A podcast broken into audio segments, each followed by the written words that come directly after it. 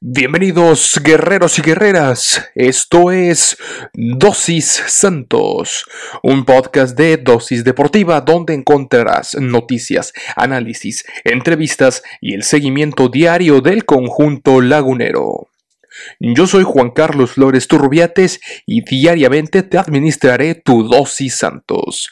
Recuerda que puedes sintonizar nuevos episodios de lunes a viernes a través de Spotify, Anchor FM, Apple Podcast, Google Podcast, Breaker y Radio Public. Sin más que agregar, comenzamos.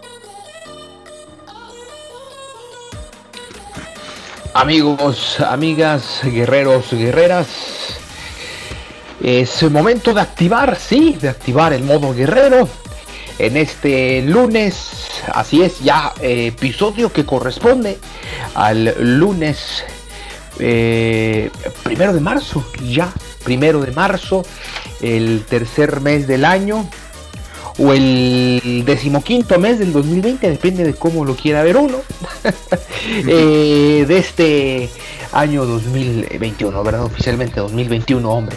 Eh, en este año después, eh, pandémico, termina, concluye ya ocho jornadas del fútbol mexicano y nuestro equipo, el Santos Laguna, vence, sí, gana a Juárez en un buen partido, en un partido que se disputó en el territorio Santos Modelo y de cual ya hablaremos largo y tendido a lo largo de este episodio. Por lo pronto, eh, yo le doy la bienvenida, ya lo sabe, a este espacio de dosis Santos eh, que conduce un servidor, Juan Carlos Flores a Jürgen González. Como todas las semanas, como cada que hay juego antes y después del partido. Bienvenido Jürgen a este eh, tu espacio. Eh, ya también es, es tuyo, por supuesto, Jürgen. Bienvenido. Muchísimas gracias, Juan Carlos. El saludo para ti. Modo guerrero activado. Y la verdad, eh, un abrazo y igual saludo a la distancia para las guerreras y guerreros. pues mira, un, ha, sido un, ha sido un duelo muy, muy, en general, pues a grandes rasgos ya vamos a platicar atractivo. Eh, aquí se aplica la, frase, ¿no? De, uno de nuestros íconos eh, de nuestra música, Juan Gabriel en paz descanse, pero qué necesidad, ¿no? Eh, ya al final. Pero mira, contento porque al final ahí estamos, Juan Carlos, amanecimos en el tercer lugar, por debajo solamente del Club América y Cruz Azul. Y, bueno, eh, pues contento, pero también triste y no por nuestro equipo, eh, no por nuestro equipo, sino por la pérdida de un, eh, de un periodista como lo fue Gerardo Valtierra, que en paz descanse, pronta resignación a su familia, atlantista de corazón, de esos atlantistas que ya, que no, no se, bueno, más bien de esos aficionados en general que, que no se encuentran en cualquier lado. y, bueno, y para mí, Juan Carlos, en este caso, con respecto a, a Geraldo Valtierra que se nos adelanta, que trasciende. Eh, pues fue una voz que para mí, no sé, no sé en tu caso, Juan Carlos, pero para mí, una voz que rondó, una voz que escuchaba yo en mi niñez, eh, cuando veía los juegos del Atlante o donde estaba involucrado el Atlante, eh, pues en la empresa Televisa. Claro, muchos años el, Atlante, que, que, si hay una empresa que tiene atlantistas es eh, Televisa, y no necesariamente que el equipo haya sido de, Televisa, para nada, pero, pero sí hay, hay muchos atlantistas, eh, en este caso Gerardo Valtierra, una, un, gran maestro para muchos de la, de la escuela de, de, de, Televisa, que efectivamente se adelanta en el camino y debido pues a esta también eh, tiempo de la, de la pandemia, eh, no nos queda más que a la distancia mandarle a su familia pronta resignación. Nos unimos en este eh, humilde espacio a las muestras de afecto y de condolencia tras el fallecimiento de Gerardo Valtierra.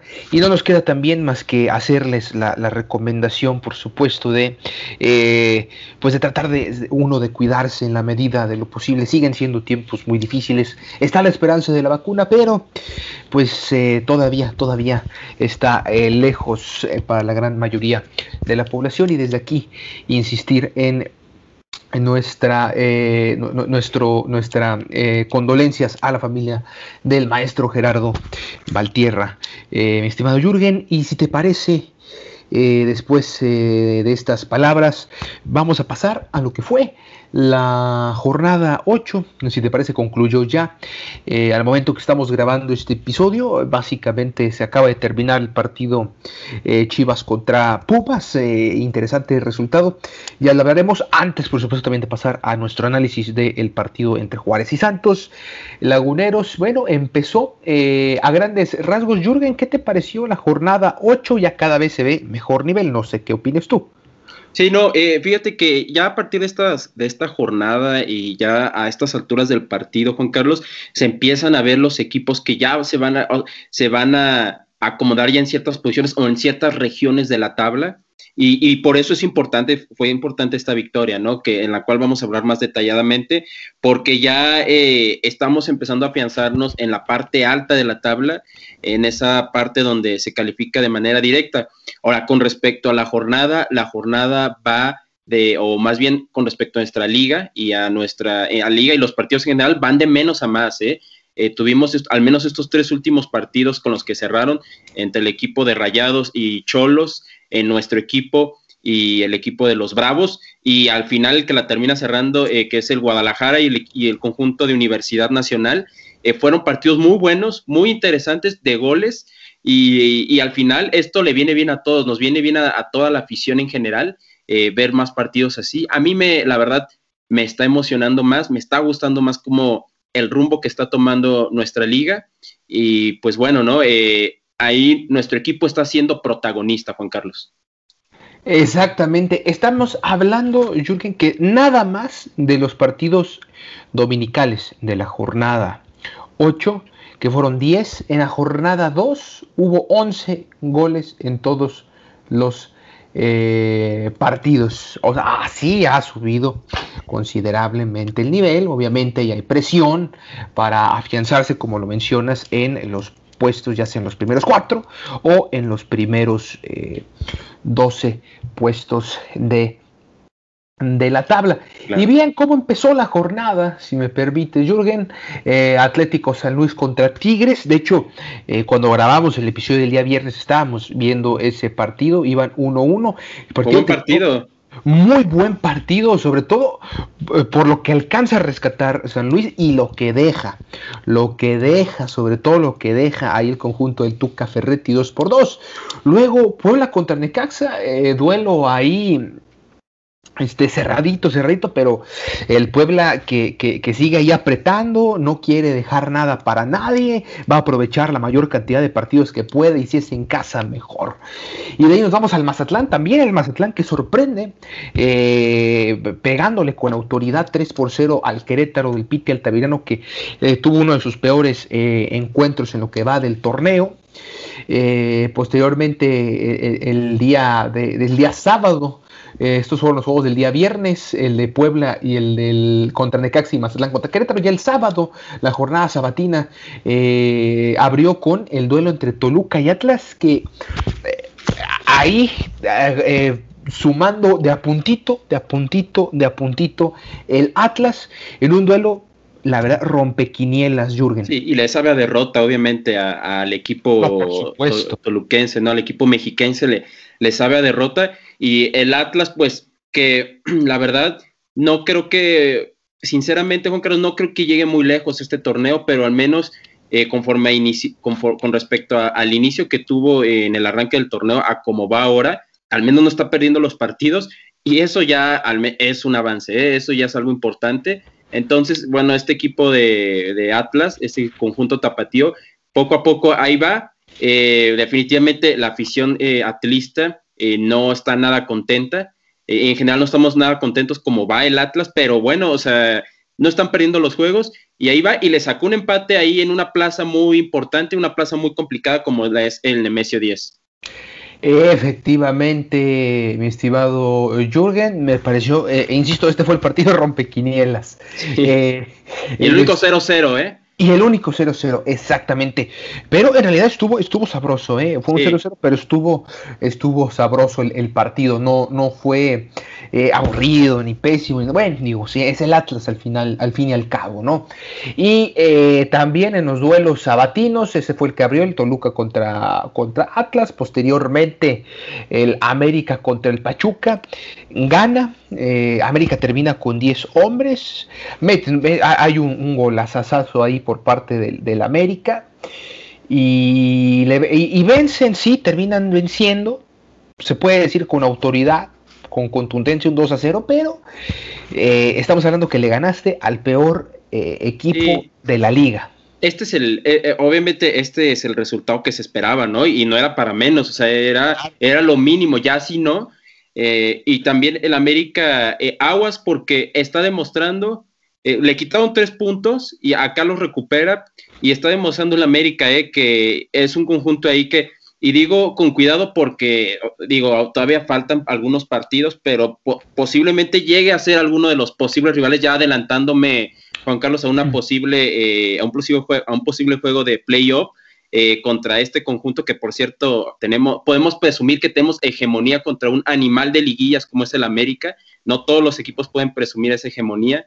Pero eh, el América ahí va, eh, eh, el joven Fidalgo que empieza a despegar poco a poco, está empezando a, tardado, pero está empezando a darle frutos al juego de, del Indio Solari. Entonces es un equipo que, tenemos que visualizar, ¿eh? porque se le están dando los resultados con todo y que no ha jugado como a la afición le gusta que juegue.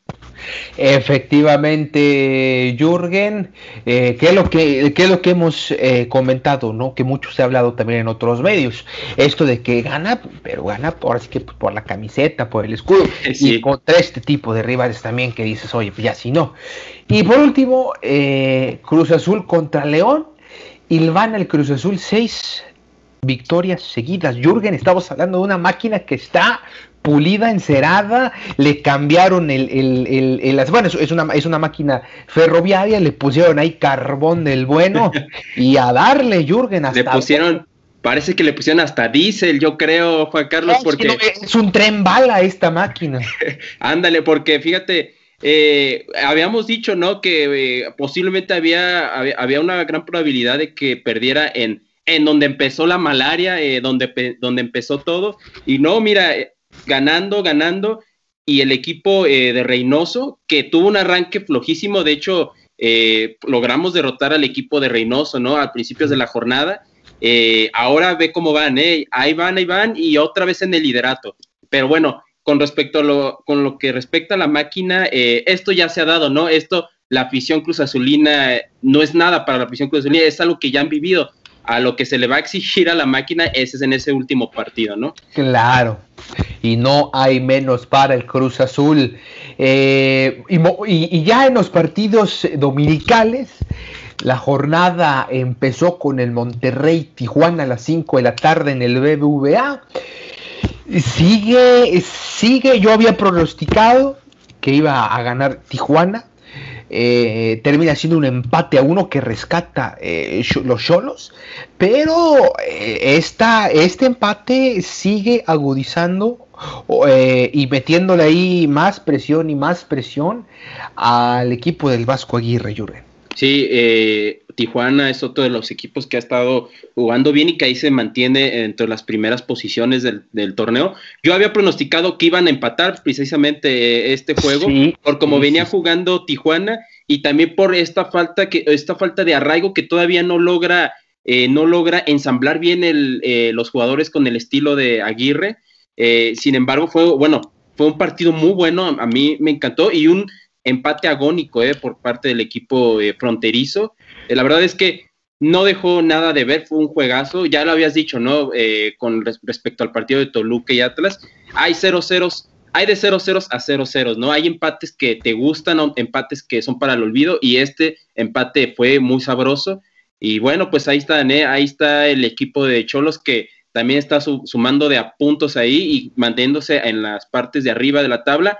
Y aguas con Aguirre, ¿eh? aguas porque este Rayados, yo insisto, no es el Rayados de hace 20 años que dejó, que era el Rayados que no era un equipo a lo mejor tan mediático, con tanta presión, con tantos logros. El Rayados de esta, de esta época es un equipo que quiere títulos también, es un equipo que invierte también y que también tiene mucha exigencia. ¿eh? Entonces, ahí seguramente el Vasco lo ha de tener en mente con respecto a la presión que se le pueda generar en la Sultana del Norte. Por supuesto, por supuesto. Ahora digo, creo que difícilmente van a cortar la cabeza del Vasco. sería un error, claro. No, pues definitivamente creo que estamos hablando de un proyecto a largo plazo. Van a querer eh, hacer algo, digo, no, no, no quiero decir que igual, por supuesto, obviamente no, pero un proyecto a largo plazo, como lo hemos visto con el Tuca Ferretti. Obviamente son dos técnicos diferentes. Estamos hablando del mejor técnico en la historia del fútbol mexicano contra el mejor técnico mexicano en la historia del, del balón pie eh, nacional, dos cosas completamente diferentes, uno eh, con, reconocimiento y prestigio mundial, otro mucho más eh, local, pero, pero en fin, o sea, estamos hablando de proyectos a largo plazo que le están dando, yo creo que este puede ser su torneo de cáliz para, para que se pruebe en el nuevo circuito de la liga MX. Y eh, el segundo partido de esa jornada fue el del Santos Juárez, que me voy a saltar por el Sí, claro, ese lo analizaremos. Lo, lo dejaremos para el final, lo mejor para el final, sin duda. Como siempre. Y eh, finaliza la jornada el día de hoy con el Guadalajara contra los Pumas, 2 por 1. Buen, eh, buen partido en términos generales, creo. Yo, eh, Pumas que, empezó ganando y el equipo de Víctor Olé Bucetich Amo nos metió ahí la mano del Rey Midas y logró darle la vuelta a Jürgen. No, fíjate, yo creo que la afición Puma, es más, no la afición Puma, eh, ahí el patronato del conjunto de universidad han de estar ahí lamentándose eh, la salida de Mayorga, porque todo eh, era un lateral que tuvo una super temporada con el equipo universitario. Eh, por ahí se mencionan algunas fuentes que muy probablemente el equipo tapatío, el Guadalajara, subió el precio y no pudieron, no, pues no pudieron retener a, este lateral que, que, pues canterano de Chivas y que me, pues vacunó el gol, ¿no? prácticamente fue una cachetada con guante blanco porque Mayorga era un jugador que, que le que se había adaptado bien al equipo universitario, que le había gustado jugar en Pumas, y como prueba de ello, cuando anota el gol, eh, no festeja. Entonces, eh, yo, la afición Puma ahí entre enojada, triste, eh, y seguramente también los directivos por haber dejado ir a un jugador que, pues, que le dio, dio buenas actuaciones en el torneo pasado al equipo de Pumas. Y, y bueno, y el Guadalajara gana su segunda victoria en el torneo eh, se coloca en el lugar número 10, está ahí en, zona de, pues en zona de repechaje. Y pues bueno, con este Guadalajara que estamos viendo, hay que esperar, eh, pian pianito, porque no es un Guadalajara que nos dé garantía que a lo mejor vaya a hacer un envío anímico y que por ahí consiga racha de victorias. Con este Guadalajara hay que esperarse, Juan Carlos. Efectivamente, aunque si ahorita mismo se acabara el campeonato mexicano. Quedarían como eh, los clasificados directamente a cuartos de final, el Cruz Azul, el América, Santos y Toluca, con 18, 16, 15 y 14 puntos respectivamente. Y la, el, el repechaje quedaría de la siguiente manera. El quinto contra el decimosegundo, que sería el Tijuana contra el Mazatlán. El onceavo contra el quinto contra el sexto, perdón, que sería Querétaro contra Puebla. Puebla recibiendo en casa, imagínate. Te acordarás, ¿no? El torneo pasado que, que de visita eliminó a los rayados y que le costó el puesto a, Ahora estarían en casa, merecidamente, ¿eh? merecidamente, creo yo. Eh, y después sería eh, Querétaro contra. San Luis. sí, sería. San Luis. Sería Querétaro contra. No, contra Monterrey. Ah, cierto, cierto. Sí, sí, sí. Es más, sí, sería Mazatlán, Tijuana, el quinto contra el doceavo. Eh, Querétaro contra Puebla. Y luego Monterrey contra Guadalajara sería. Monterrey contra Guadalajara. Es el séptimo contra el décimo y el octavo contra el noveno, San Luis contra Tigres. Muy interesante el duelo entre Monterrey y, eh, y, Chivas. Me, gusta ese duelo. ¿eh? Rayadas contra rayados, ¿eh? sería, sería un, duelo muy atractivo, eh, sobre todo porque una, lo que representa Monterrey en los últimos años.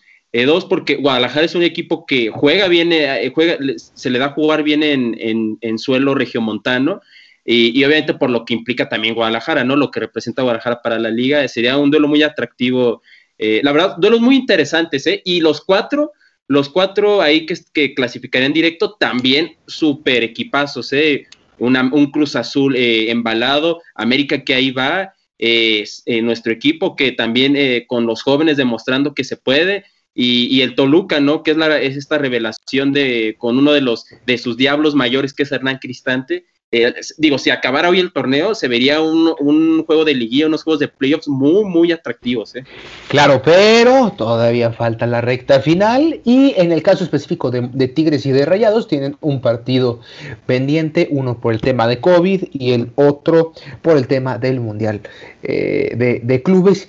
Y, Santos Laguna, bueno, ya, ya vamos a, ligarnos directamente con nuestro partido. Juárez contra la comarca lagunera en el TSM, donde seguimos imponiendo.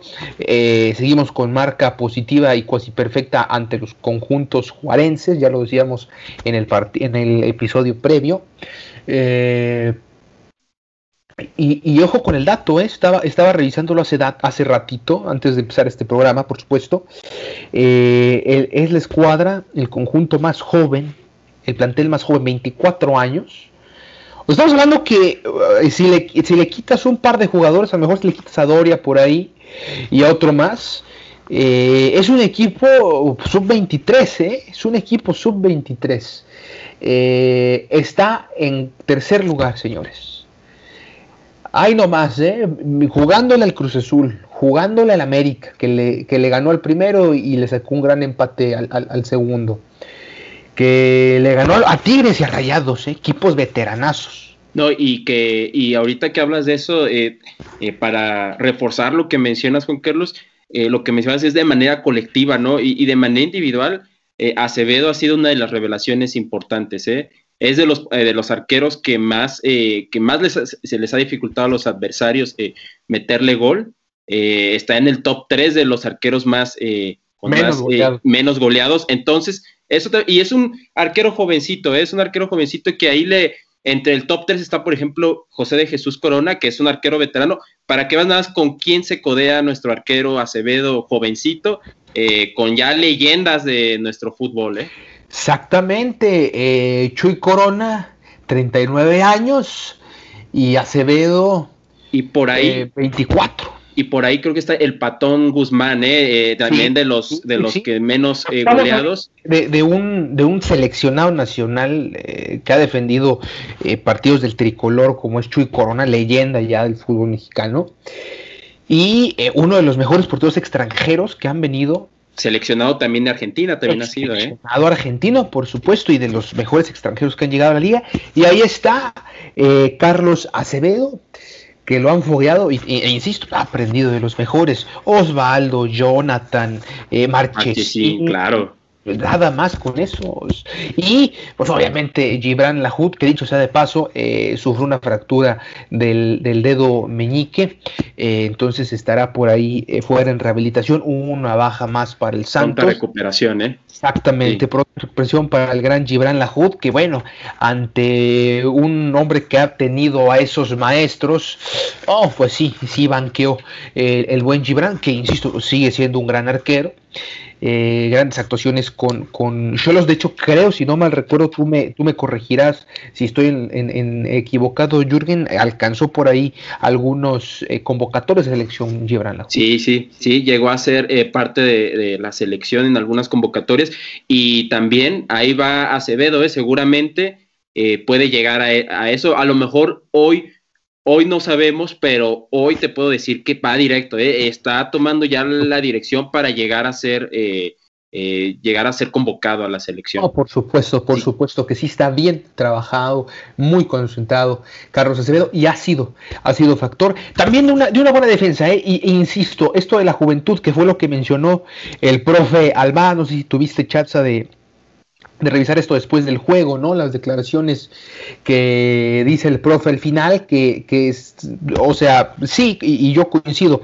Menciona, primer lugar, fue un partido en donde Santos dominó prácticamente todo el, juego, no que, me parece correcta su A grandes rasgos sí. a grandes rasgos sí, lo, lo, y que al final los goles caen debido también a unos errores en la concentración y en algunas fallas debido también a la juventud que hay en el plantel. Es un plantel que a veces eh, que puede fácilmente perder el rumbo de un partido debido también a esa inexperiencia que como quiera tiene la mayor parte del plantel y creo que también coincido en ese punto con el profe Almada Jürgen. Sí, no, eh, menciona eso que en parte eh, también por ahí mencionaba que le faltó oficio, ¿no?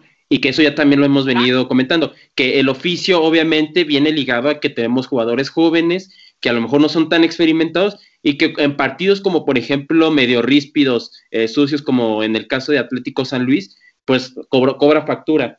Eh, entonces mencionaba que esto también eh, generaba ciertos va y vienes de, por parte del equipo, pero es un, es un discurso que lo ha mantenido el profe Almada eh, ya desde hace algunos partidos, pero obviamente es un, un, discurso que tiene vigencia, ¿eh? es un discurso que tiene vigencia porque obviamente ahí hay que, eh, él lo sabe, hay que trabajar con los jóvenes en eso, en lo mental, porque obviamente si bien tenemos un equipo de jóvenes, obviamente con el paso del tiempo se tiene que ver esa parte, ¿no? esa templanza mental por parte de ellos. Y, seguramente conociendo al profesor lo vamos a ver, vamos a ver ese avance pero por lo pronto sí, ¿no? Eh, y de hecho creo que por ahí uno de los goles cae también por algún descuido de, ya lo hablaremos, ¿no? De Isijara que lo cambian de posición o, está en una posición que no es habitual verlo, pero concuerdo completamente con las palabras del profe Almada, ¿no? Se hizo un gran partido y también se reconoce, ¿no? Reconocemos al, equipo de los Bravos, ¿no? Que, que más que más que alguna táctica eh, ofensiva, que alguna individualidad, la verdad es que terminaron eh, dando un buen partido y casi empatando este mismo, más por un por producto de gallina, Juan Carlos, que por alguna alguna genialidad ¿eh? o algún orden táctico. Más con corazón y con que con otra cosa. Y fíjate que también Santos creo que tuvo para por ahí meter incluso el cuarto por ahí, ¿eh? y si no es que me estoy quedando eh, corto, pero, pero sí, en realidad fue un gran, eh, gran eh, partido para el, el, Santos. Si te parece, vamos con las alineaciones. El conjunto visitante sale con Enrique Palos, que mira nada más cuánta veteranía, y bueno, ya hablaremos de la pifia de, de la semana. al mejor cazador, ¿no? Exacto, la liebre. mejor cazador, dicen por ahí. Después línea de cuatro con Pavés el que marcó un gol, ahí camiseta número 15 y Adriana Costa con el número 26 eh, por ambos eh, costados, por izquierda y derecha respectivamente, dos centrales, Paul García, mira nada más cómo son las cosas, los dos defensores fueron los que hicieron por ahí el gol, eh, bueno, Tres también, si hablamos de, Enrique Palos y Velázquez es el otro central por ahí. Después eh, línea de dos, Intrigo e Iniestra ahí acompañando. Después eh, línea de tres con, eh, en la central con García, por izquierda, perdón, por la central Contreras, por la izquierda García y por la derecha Santos. Y al frente también eh, Darío Lescano, que fue el hombre del otro gol. Por ahí, bueno, eh, el autogol fue de Enrique Palos por pase de Paul García y Darío Lescano fue el hombre que hizo el gol. Me parece que el hombre más peligroso que tiene ahí el conjunto fronterizo. Y bueno, Pavés también que hizo lo suyo. Y mientras, bueno, el equipo de casa sí hubo algunas, eh, algunas eh, cambios obligados, por supuesto, variantes debido a lo de Félix Torres. Imagínate, si ya con las, con las bajas que tenemos por lesiones y con lo de Félix Torres, obviamente iba a haber, y ya, lo habíamos presupuestado, estos eh, variantes en el plantel. Acevedo, por supuesto, eh, en, la portería. Después línea de cuatro, que es lo que mencionaba Jürgen ahí, Sijara eh, en, el extremo por un lado y por el otro eh, Ronaldo Prieto. Como centrales Mateus Doria, inamovible. Y por ahí también estuvo... Hugo Rodríguez. Hugo, Isaac Rodríguez, por supuesto, el otro central. Después línea de dos con Fernando Gorrerán, también inamovible, junto a Alan Cervantes. Después línea de tres con Juanfer Otero, Muñoz en la central, Santi Muñoz el jovencito y Omar Campos el otro también juvenil, que ya prácticamente se han quedado con la titularidad eh, o en, su, o en, su defecto disputan siempre cambios de 30 minutos por lo menos.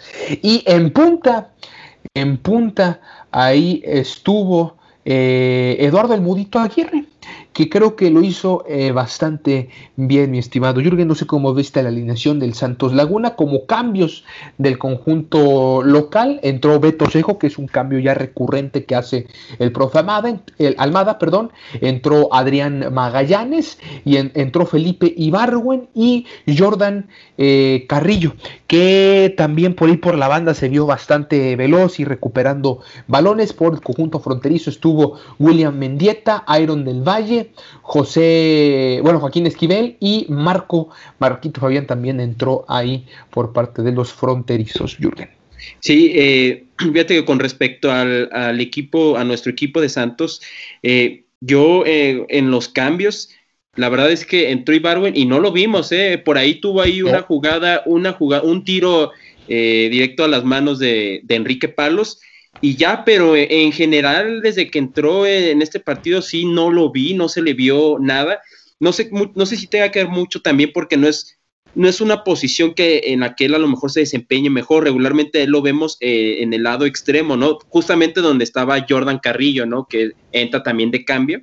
Entonces, eh, pues le terminó pesando. Sin embargo, eh, ahora regularmente había venido manejando el profe Almada a Geraldino ahora pone a Aguirre y me gustó mucho esa combinación, tú ya, ya lo dijiste, ¿no? Me gustó mucho cómo, eh, cómo, cómo, se jugó ese partido con estos dos delanteros y sobre todo eh, al primer tiempo es importante eh, recalcar que en el primer tiempo tanto Aguirre y Santiago Muñoz fueron los más peligrosos, le ganaban los rebotes, la presión, fueron un dolor de cabeza eso para Gustavo Velázquez y Paul García, sobre todo. Y bueno, ya, ni, ya no te digo el, indirecto, ¿no? El, efecto que tuvo en, Enrico, en Enrique Palos, que, eh, que, lo, pues que mete ese gol, eh, que se lo dan de hecho a, Paul García, ¿eh? Si tú te metes a la, a la, página de la Liga MX, se lo dan a Paul García, pero bueno, ahí es, ahí es un error ahí compartido. Y, y, bueno, y lo curioso, Juan Carlos, porque fue para el equipo, vimos a, vimos dos caras del equipo fronterizo, ¿eh? Porque eh, lo curioso fue que Enrique Palos tuvo este error, esta pifia, ¿no? Que, que yo creo que se va a querer olvidar eh, de este partido, le va a querer dar vuelta a la hoja rápidamente eh, este arquero ya experimentado, pero después vimos que salvó algunas otras, ahí salvó algunos tiros importantes de, de Gorrearán, del de mismo Santi Muñoz, y también por ahí, la única que tuvo Ibarwen. Lo vimos ya después que fue Factore, si bien a lo mejor nuestro equipo no apedreó el rancho, no tocó la puerta tan, tan intensamente, eh, sí Enrique Palos ya fue factor para que, como habías dicho, ¿no? Eh, no metían un cuarto gol o otro gol. Entonces ahí vimos como que cambió el chip rápidamente el arquero eh, fronterizo y también con, con respecto a la alineación del Flaco Tena que había venido jugando un 4-2-3-1 y aquí pone para efectos prácticos una especie de 4-3-3 eh, y yo había dicho, ¿no? Que el partido pasado iba a, jugar un poco más defensivo. No, eh, vino a, querer atacar, aunque bueno, no, no se vio en el, la verdad es que no se vio en el funcionamiento eh, tanto así el, equipo fronterizo, pero vaya, vino, no se vino a encerrar como esperábamos y lo que generó que pues hayamos visto muchos goles, ¿no? Fue un partido de goles, Juan Carlos. Exactamente, y es algo que lo habíamos dicho en este espacio, lo habíamos platicado contigo, yo lo había platicado también con los amigos que escuchan eh, este, este espacio, que a Saltos le faltaba, le faltaba eh, gol, y bueno, ya lo, ya lo encontró nuevamente con Muñoz y nuevamente con Mateus Doria, que a balón parado es un eh, peligro. Y eh, te comentaba también, te comentaba, bueno, no polémica, pero pues sí está medio cerrada la discusión de quién era para convertirse en el jugador del partido. Por ahí eh, la liga, de hecho, eh, eh, BBVA en sus redes sociales le da el este bueno que al final digo no es un trofeo ni nada simplemente cada partido se, se, denomina al jugador de, cada partido y en este caso se lo daban a Santiago Muñoz que, me parece me parece me, parece bien aunque yo creo que se lo hubiera dado a Mateus eh, Doria. Creo que Mateus Doria, eh, porque al final fue, ok, mete gol.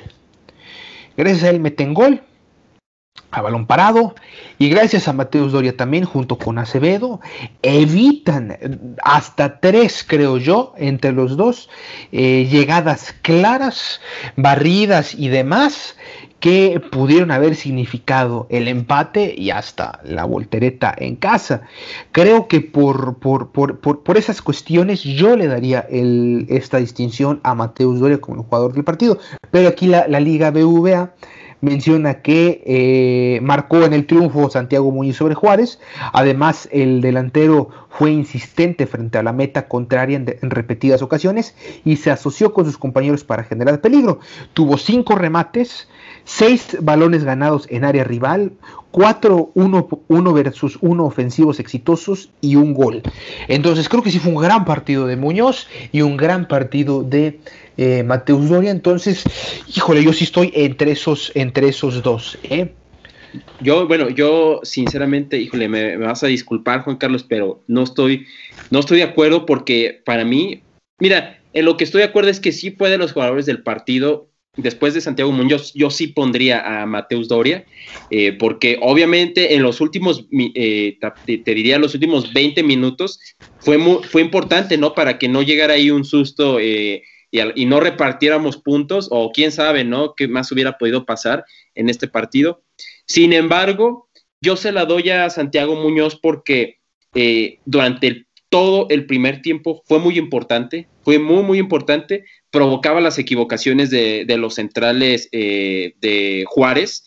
Eh, anotó, eh, anotó el gol, anotó el gol de uno de los goles de, pues, de esta victoria.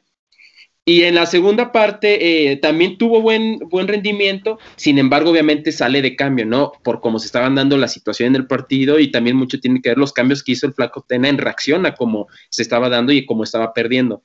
Entonces, por el tiempo de prolongación, yo se lo daría a, a Santi Muñoz y además que si no hubiera sido también por, por Santiago Muñoz, que por cierto, eh, ya hablábamos antes, haciendo un pequeño paréntesis, hablábamos de, que nos hemos repartido los goles entre todo el plantel. Eh, ya, ya con este, ya, hay, ya estamos repitiendo, ya hay un jugador que repite goles, eh, eh, digamos que Santiago Muñoz y, y, este Doria, Mateus Doria, ya son los goleadores, ¿no? Ya con dos, con dos tantos.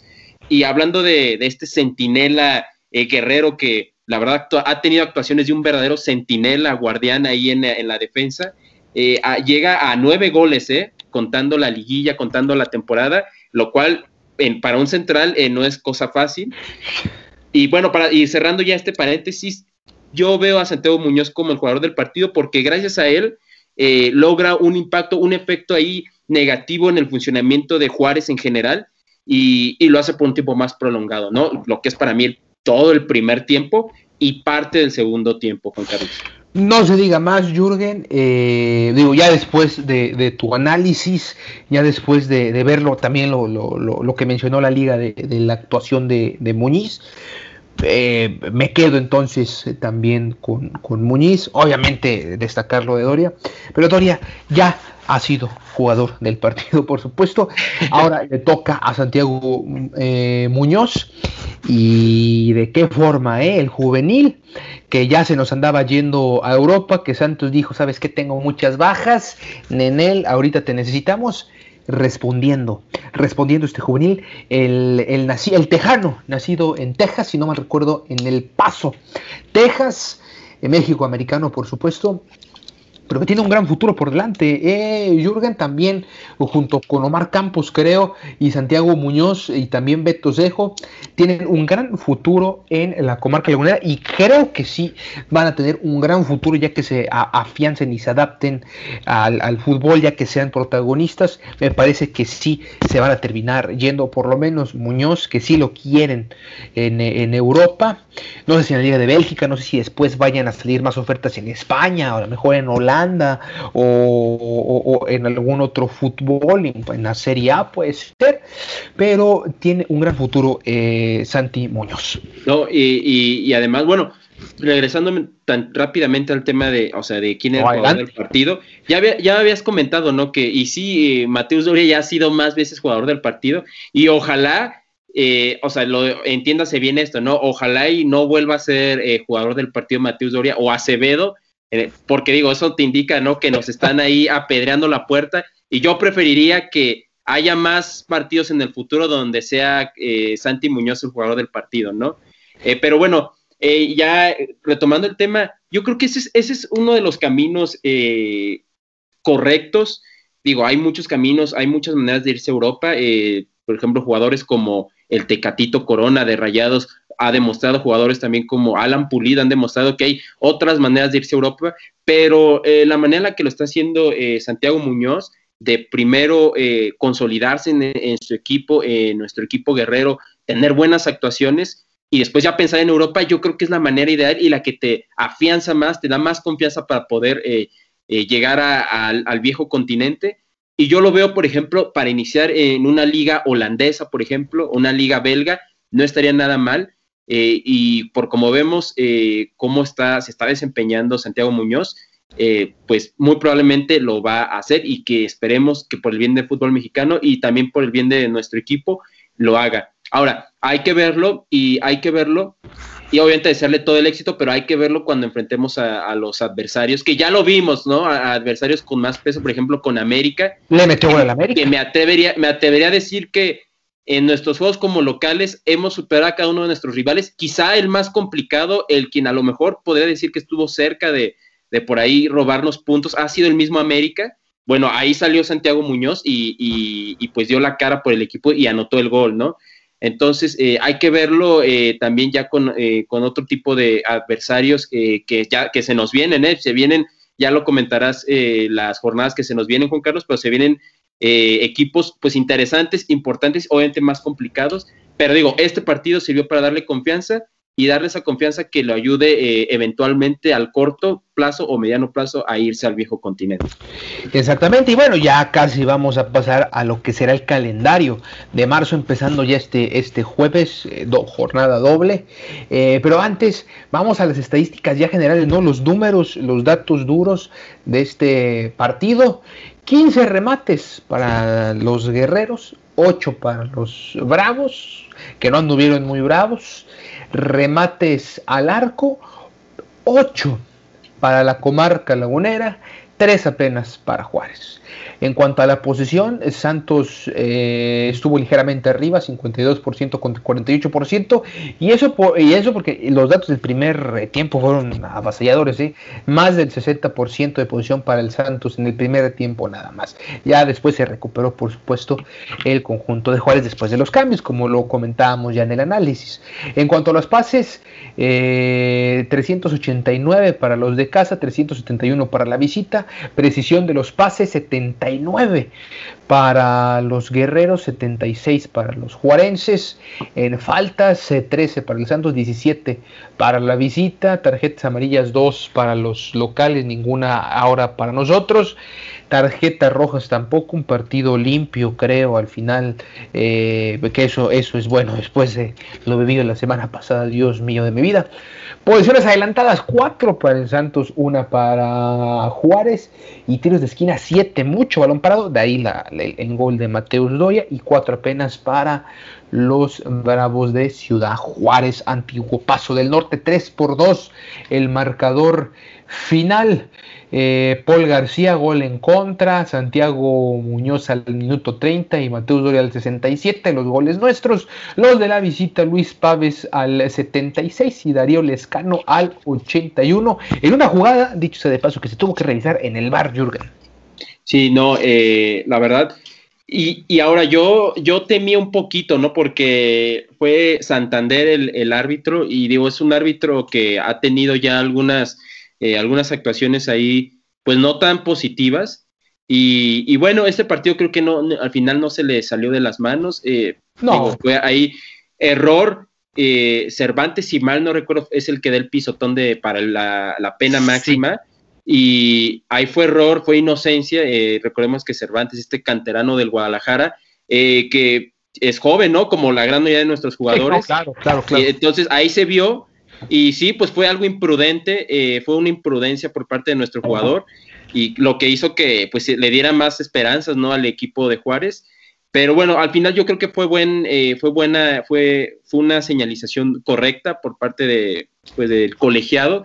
Y, bueno, afortunadamente eh, no, no terminamos ganando 3 a 2 y nos, pues, nos vamos con nos vamos a dormir tranquilos, Juan Carlos. Exactamente, se sudó, pero se ganó, se ganó y se ganó bien. Me parece fue un buen partido. Hay que estar tranquilos. Ya al menos hay más cuotas de gol. Nada más sí afinar eso. Y, digo, insisto, eh, siguen siendo partidos de media jornada.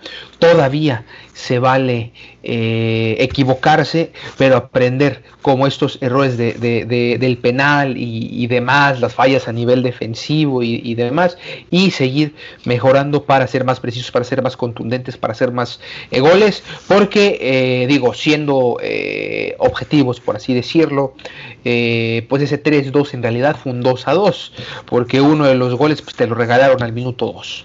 Sí, claro, ahora también fue, sí, hay, hay, algo que hay que, que seguramente el profe Almada ha de estar visualizando bien, o sea, porque hubo un momento donde íbamos 3-0 y en menos de 5 minutos eh, ya íbamos 3-2, ¿no? Entonces ahí esa parte de la reacción